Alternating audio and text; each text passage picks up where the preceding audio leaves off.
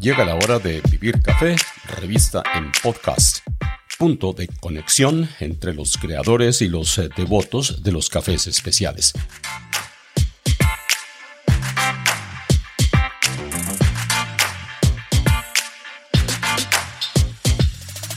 Les habla Hugo Sabogal y bienvenidos a la emisión número 30 de este canal de audio.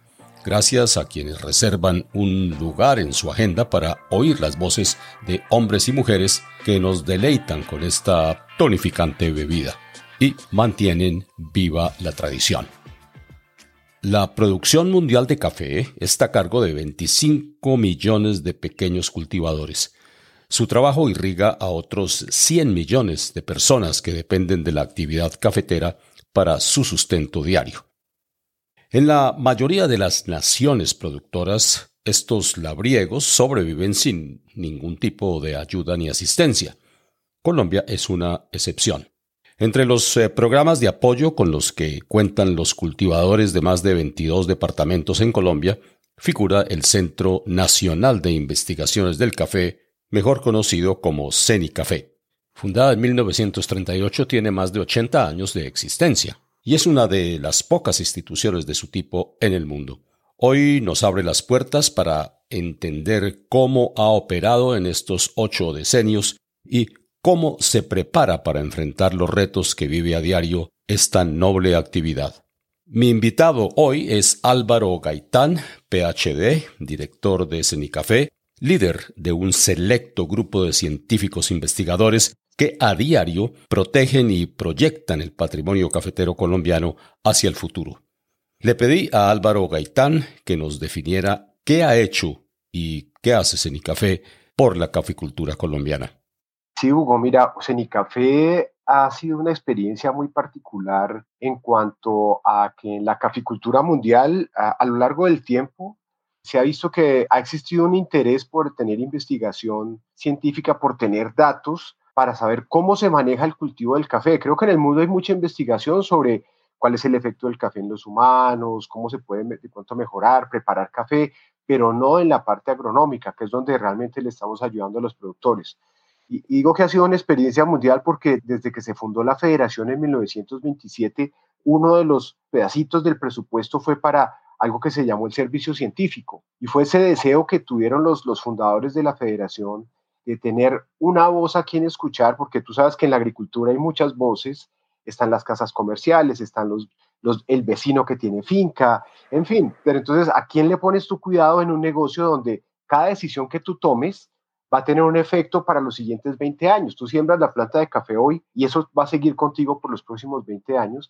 Entonces, era muy importante tener unos fundamentos para esa toma de decisiones y desde el comienzo la federación dijo, bueno, hagámoslo desde el punto de vista científico. Entonces, desde 1927 hay un presupuesto que se ha mantenido de manera constante para hacer investigación científica. De hecho, hoy la investigación es uno de los cuatro bienes públicos que tiene la Federación de Cafeteros, en adición a lo que es el servicio de extensión, la garantía de compra y a la promoción del café en el mundo. Entonces, digo que es una experiencia también muy particular porque Luego de que hubo esa rotura del Pacto Mundial de Cuotas a finales de los 80, muchos países lo que decidieron fue terminar con sus programas de investigación agrícola en café y desafortunadamente eso significó un retraso muy importante en muchísimos programas de café en el mundo, pero la federación los continuó y en café tú no puedes estar parando un año y siguiendo otro o esperando a ver si un gobierno te apoya o no para llevar un proyecto donde todo lo que ocurre en café ocurre de manera digámoslo así, muy lenta. Yo digo que la investigación en café se parece más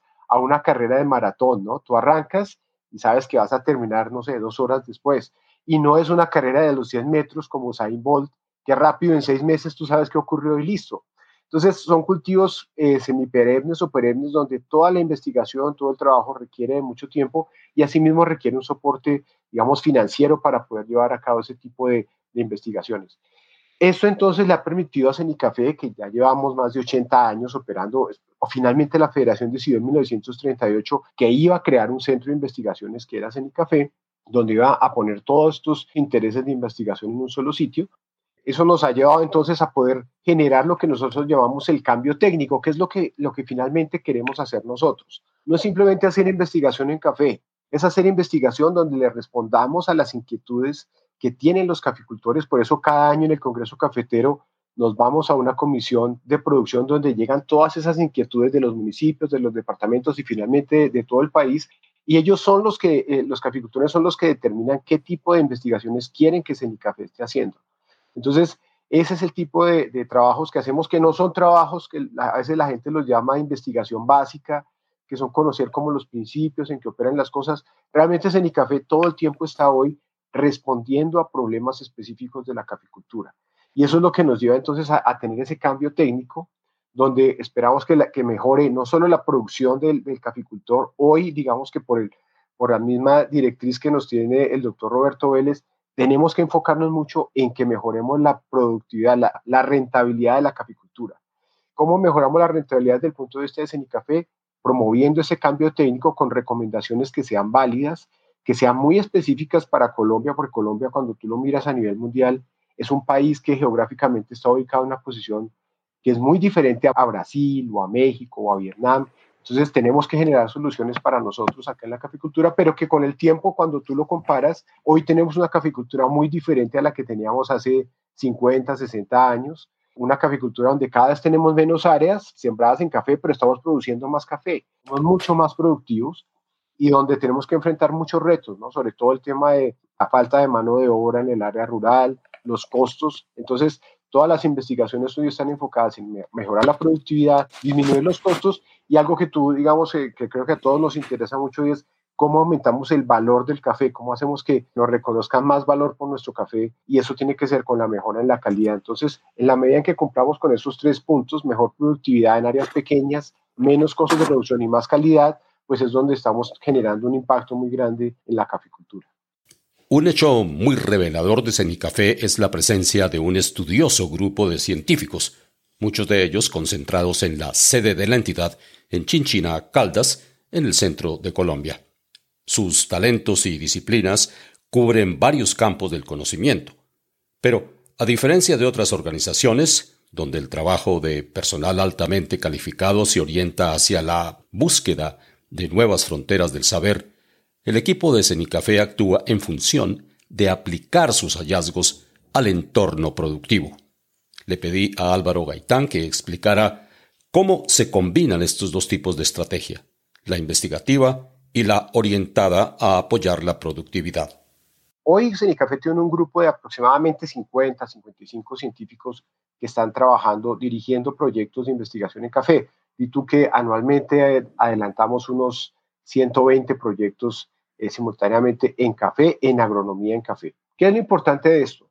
Lo importante es que eh, es un grupo de científicos que están eh, repartidos en lo que nosotros llamamos disciplinas, que son especialidades dentro de las áreas de investigación. Entonces tenemos una disciplina que estudia solamente la parte de agroclimatología, toda la, la relación del clima con el café. O tenemos un grupo que trabaja en entomología, o sea, los insectos asociados con el cultivo del café. De esa manera tenemos un total de, de 12 disciplinas, donde están enfermedades del café, donde están los estudios de los suelos y la fertilidad, donde está toda la parte, por ejemplo, de, de post cosecha del café, la misma cosecha, que nos permite entonces que cada problema que vamos a empezar a estudiar no lo veremos solo desde el punto de vista, por decir algo, si voy a estudiar una enfermedad del café, no lo voy a mirar solamente con los fitopatólogos, que son los que estudian enfermedades, cuando yo miro un problema de enfermedades dentro de Cenicafé, lo miro desde todos esos puntos de vista, lo que nos hace entonces eh, no solo diseñar investigaciones que son mucho más completas, sino también generar resultados que son más integrales. Y eso es muy importante porque la caficultura de Colombia, cuando tú lo miras, toda la, literatura que se ha generado desde que arrancó Cenicafé, ha tenido un enfoque integral, un enfoque donde tú no solo miras la planta de café por sí, que pues es el centro del foco nuestro, sino que miras la planta de café y todo lo que está alrededor. Mira que en Colombia la mayoría de los productores son pequeños productores, entonces ellos, ellos generalmente viven cerca de sus lotes de café y además de tener café, ellos en sus fincas tienen otro tipo de cultivos. Entonces, yo no puedo, por ejemplo, recomendar un fungicida sin olvidar que tengo a, los, a las personas que lo están aplicando, generalmente las familias caficulturas viviendo al lado, o que de pronto la persona tiene un cultivo de maíz intercalado, o que tengo unos árboles que me están generando sombra. Cada pequeño cambio que yo genere en ese ambiente va a tener unas repercusiones en todo lo demás que está ocurriendo en las fincas y en las zonas donde cultivo café. Entonces, tener, digamos, esos grupos, esas disciplinas de investigación, nos permite entonces generar soluciones que son muy integrales y que de alguna manera entonces encajan en todo lo que hemos estado produciendo a lo largo de los años para que el caficultor pues, tenga una respuesta coherente y tenga unos resultados que sean evidentes en su finca. Ese digamos que sería como el enfoque importante que me parece que hay que darle a la investigación en Cenicafé, que es multidisciplinaria.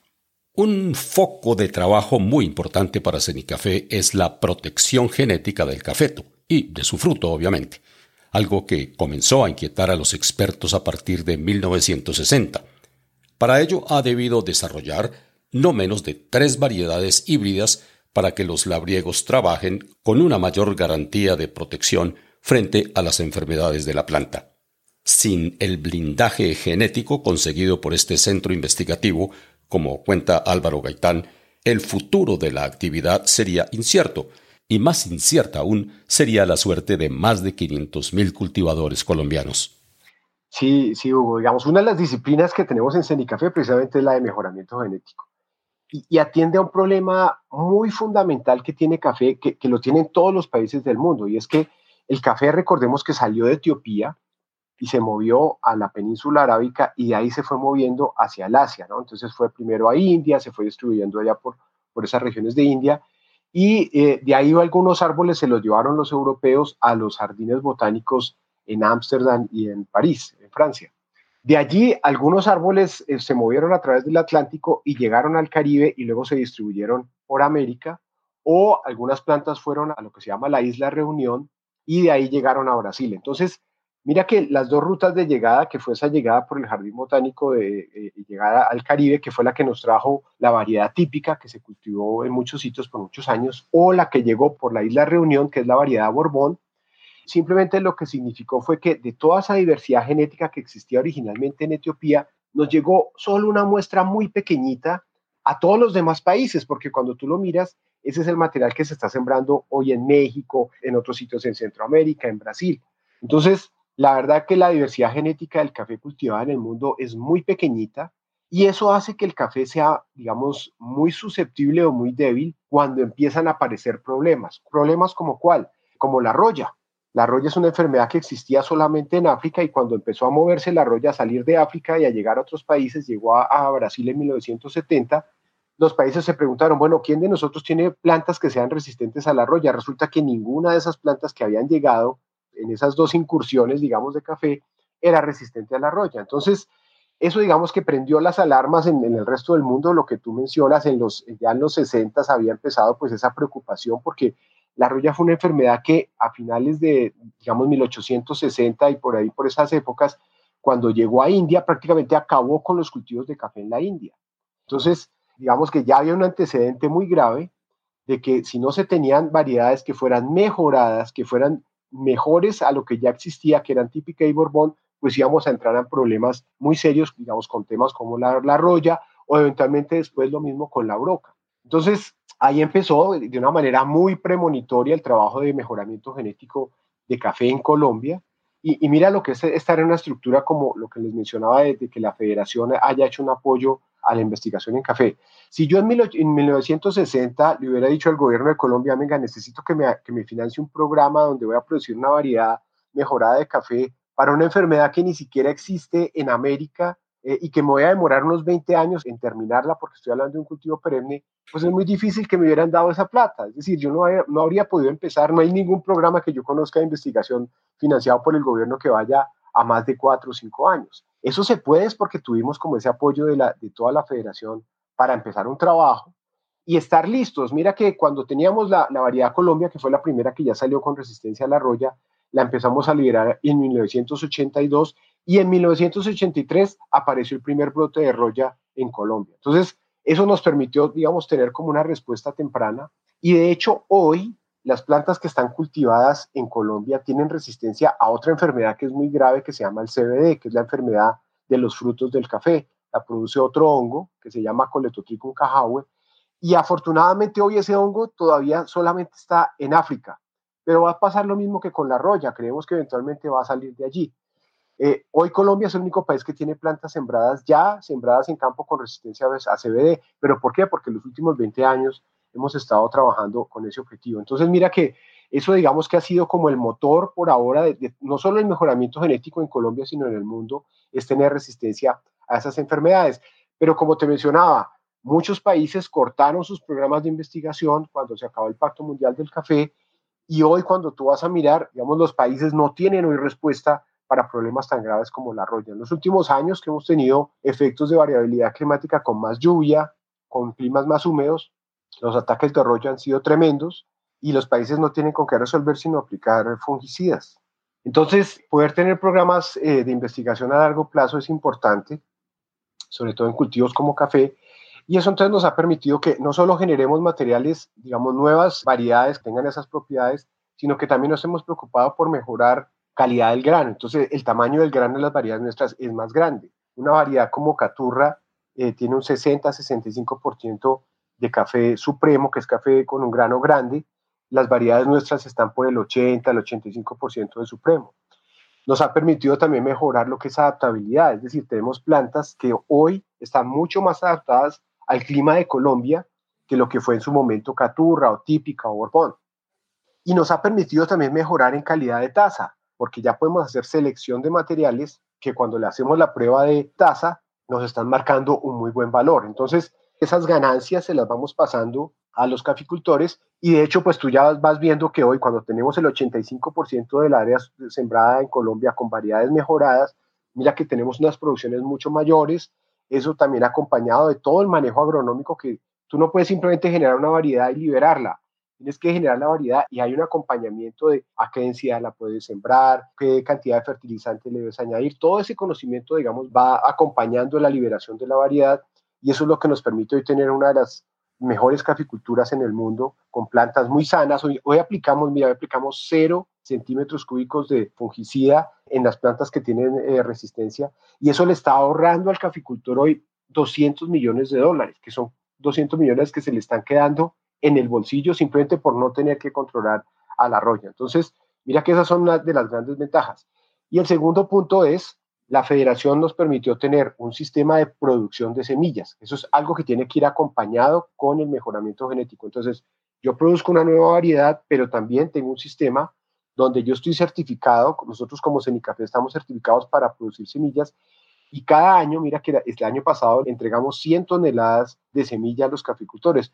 Si tú haces las cuentas así muy por encima, son 300 millones de plantas nuevas que entran a rejuvenecer todo ese parque nuestro de Colombia y que nos hace tener una caficultura joven, productiva, libre de enfermedades, que es una ventaja grandísima, no solo para el caficultor, sino mira para el medio ambiente, lo que implica no tener que hacer aspersiones de fungicidas. Entonces, todo eso son ganancias que hemos tenido, pero de nuevo, todo eso está basado en, en una inversión a muy largo plazo que ha estado haciendo la federación desde hace muchos años. Inversión que permite tener un panorama bastante sano.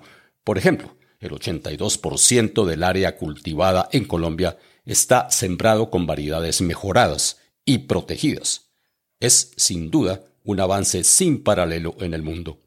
Sin embargo, buena parte del resto de los cultivos está conformada por las llamadas eh, variedades exóticas, que, sin duda, le han agregado un factor de diferenciación a los cafés producidos en Colombia en los últimos años, especialmente los cafés especiales, y esto se debe gracias a la gestión de nuevos y jóvenes productores colombianos que buscan hacer eh, cosas distintas.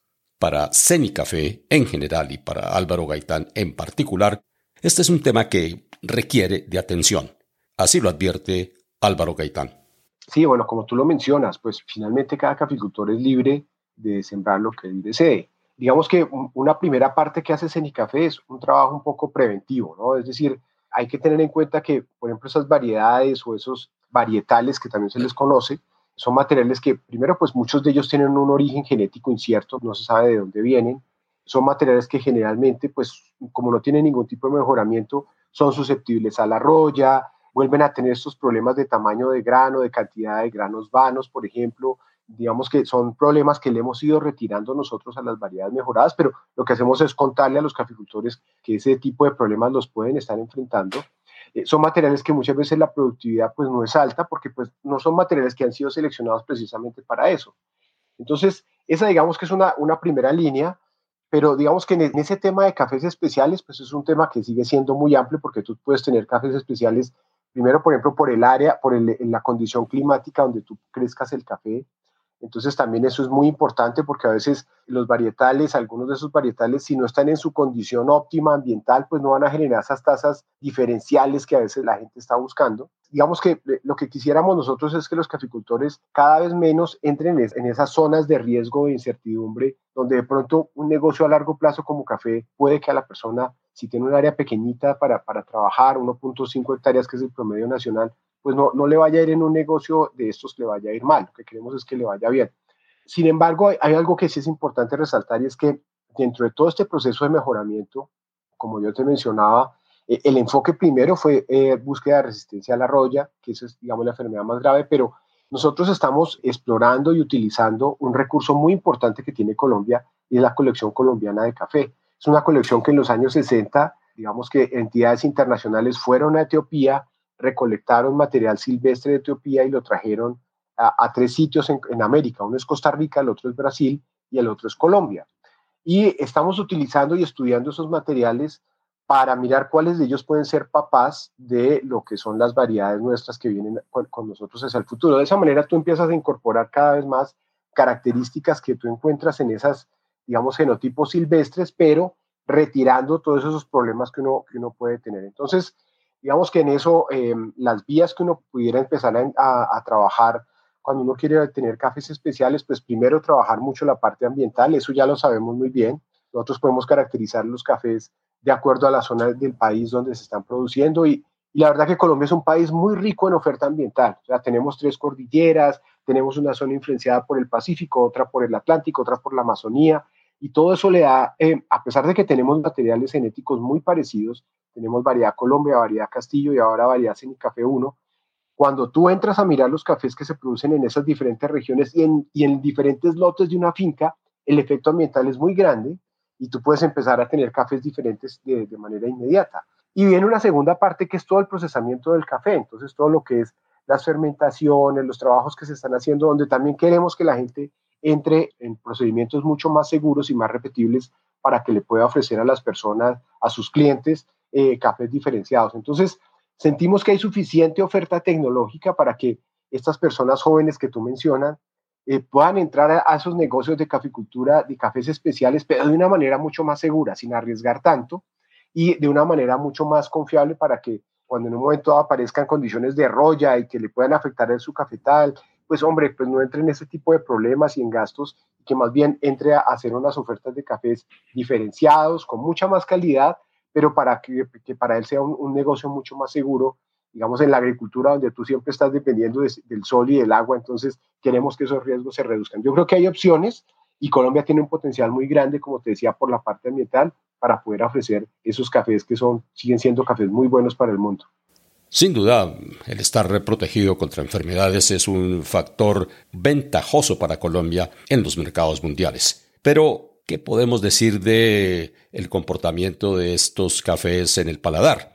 Pues, según Álvaro Gaitán, es un hecho que Cenicafé 1, la última variedad liberada, es un ejemplar diseñado precisamente para ofrecer mejores atributos en taza. Así lo explica.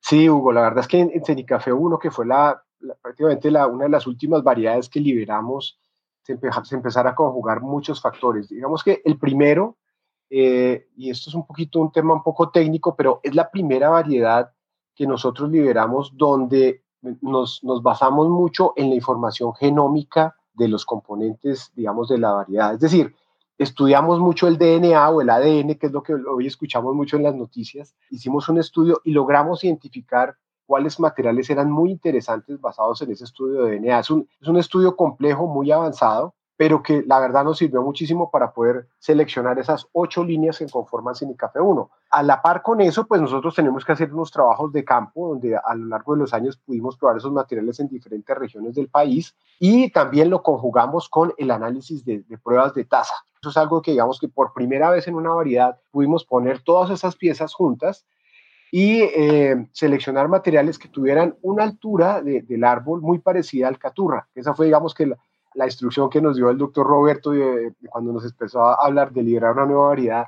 Eh, los caficultores querían variedades de porte bajo muy parecidas a caturra. Entonces, digamos que pudimos poner todas esas piezas tanto tecnológicas como de la parte sensorial juntas y poder producir esta variedad Cenicafé 1 que, como tú lo dices, ha gustado mucho, ha mostrado tener muy buena calidad de taza, pero de nuevo todo esto viene a la par de que el caficultor sea capaz de hacer crecer a la planta de una manera muy sana, de poder manejar problemas como la broca, que hoy no tenemos variedades resistentes a broca, no hemos podido encontrar una variedad resistente, pero tenemos forma de controlarla, entonces poder tener ese control de la broca y luego hacer esos procesos de beneficio del café de la manera correcta.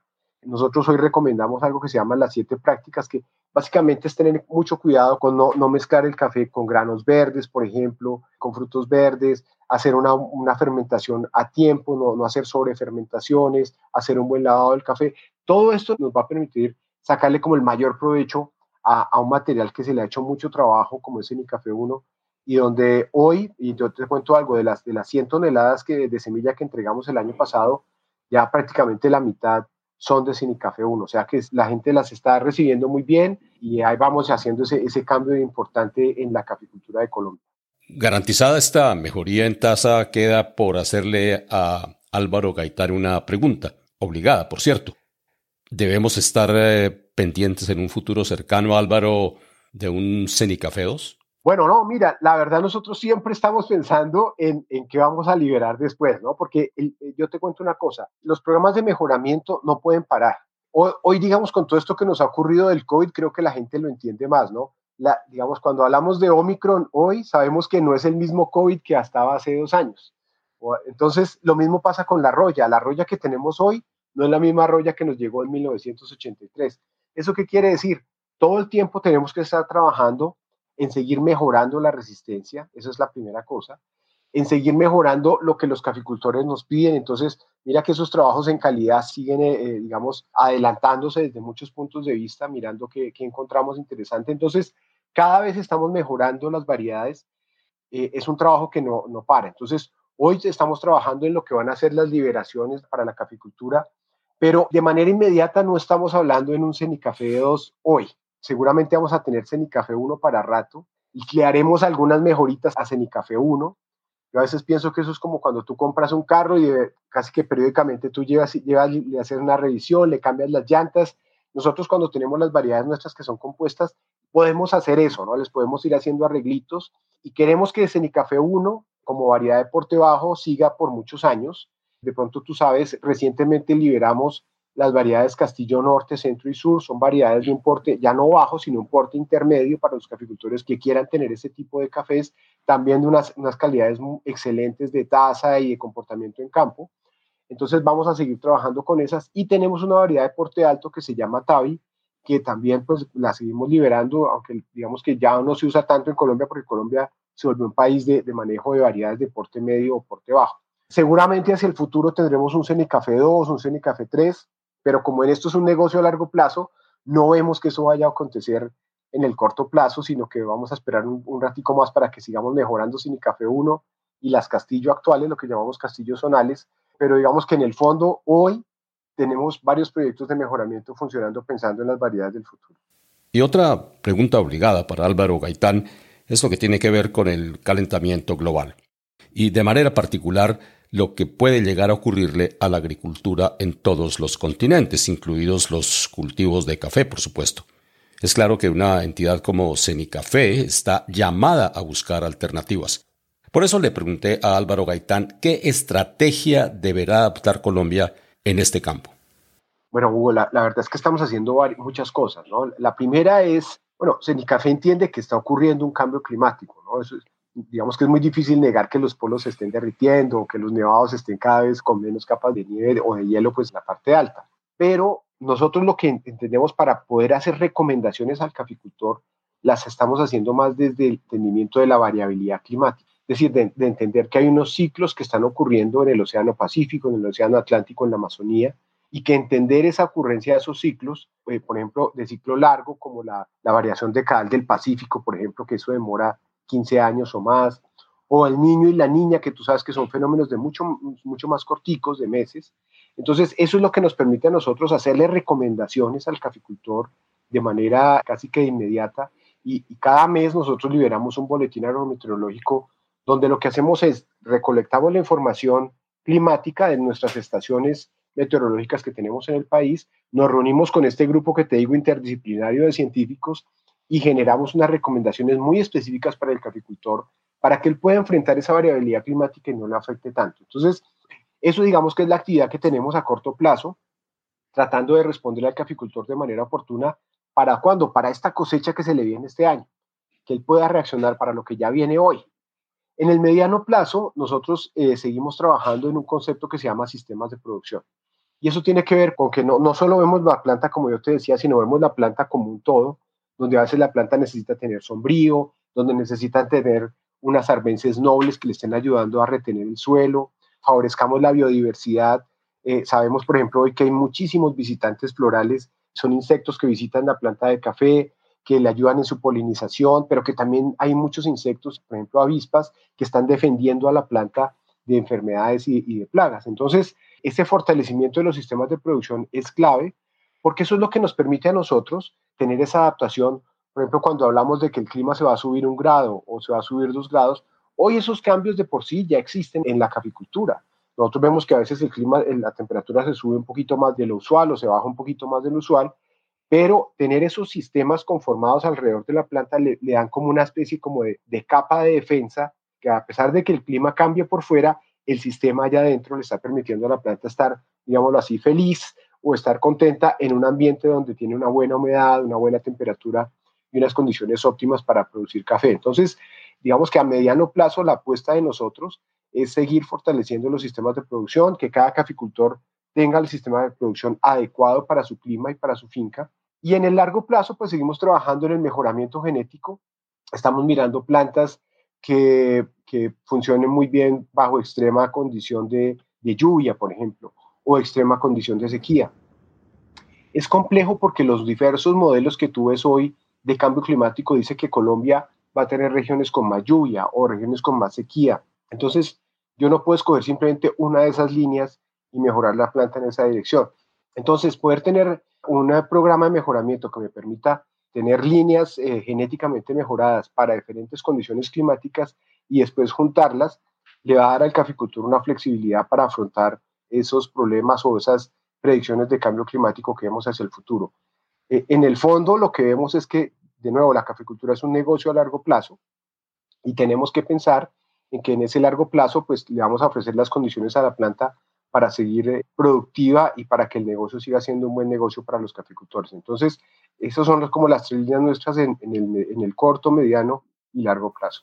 Y aunque Álvaro Gaitán ha hablado de manera muy detallada sobre las variedades genéticamente resistentes que se han creado en Colombia, también hay una pregunta que no puedo obviar, y es sobre la canéfora o la robusta, que es una variedad precisamente que tiene una resistencia genética demostrada durante miles de años, diría yo.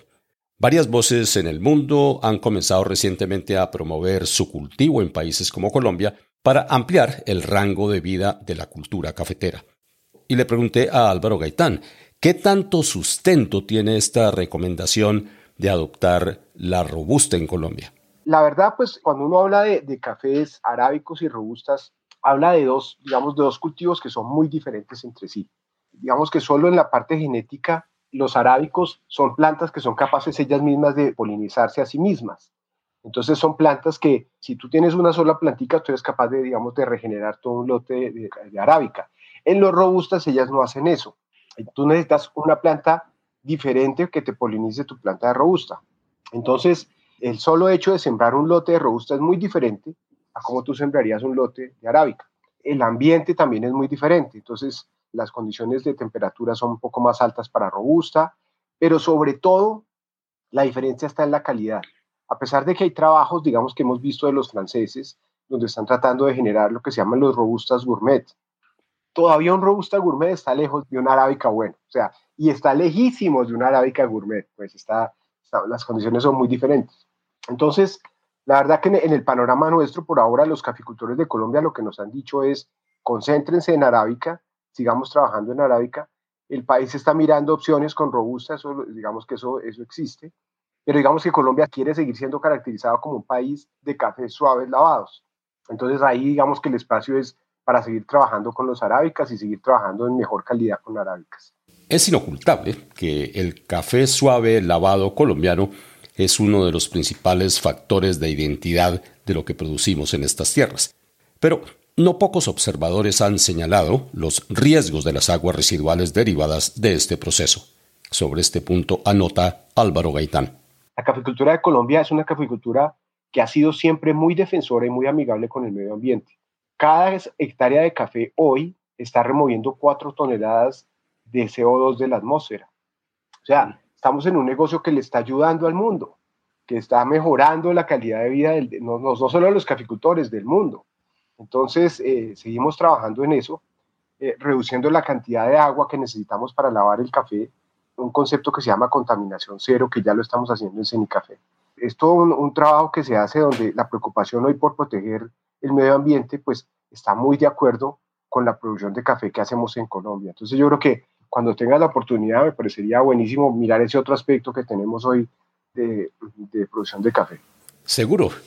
Es un compromiso y gracias a Álvaro Gaitán, PhD, director de Cenicafé, y al equipo de comunicaciones de la Federación Nacional de Cafeteros de Colombia por facilitar esta reveladora conversación con el responsable de esta institución investigativa. A ustedes eh, gracias por acompañarnos aquí en Vivir Café, revista en podcast, en su trigésima emisión. En un par de semanas ampliaremos la experiencia de producir café en Colombia con otro invitado. Les habló Hugo Sabogal. Mientras tanto, buenos cafés y buenos momentos.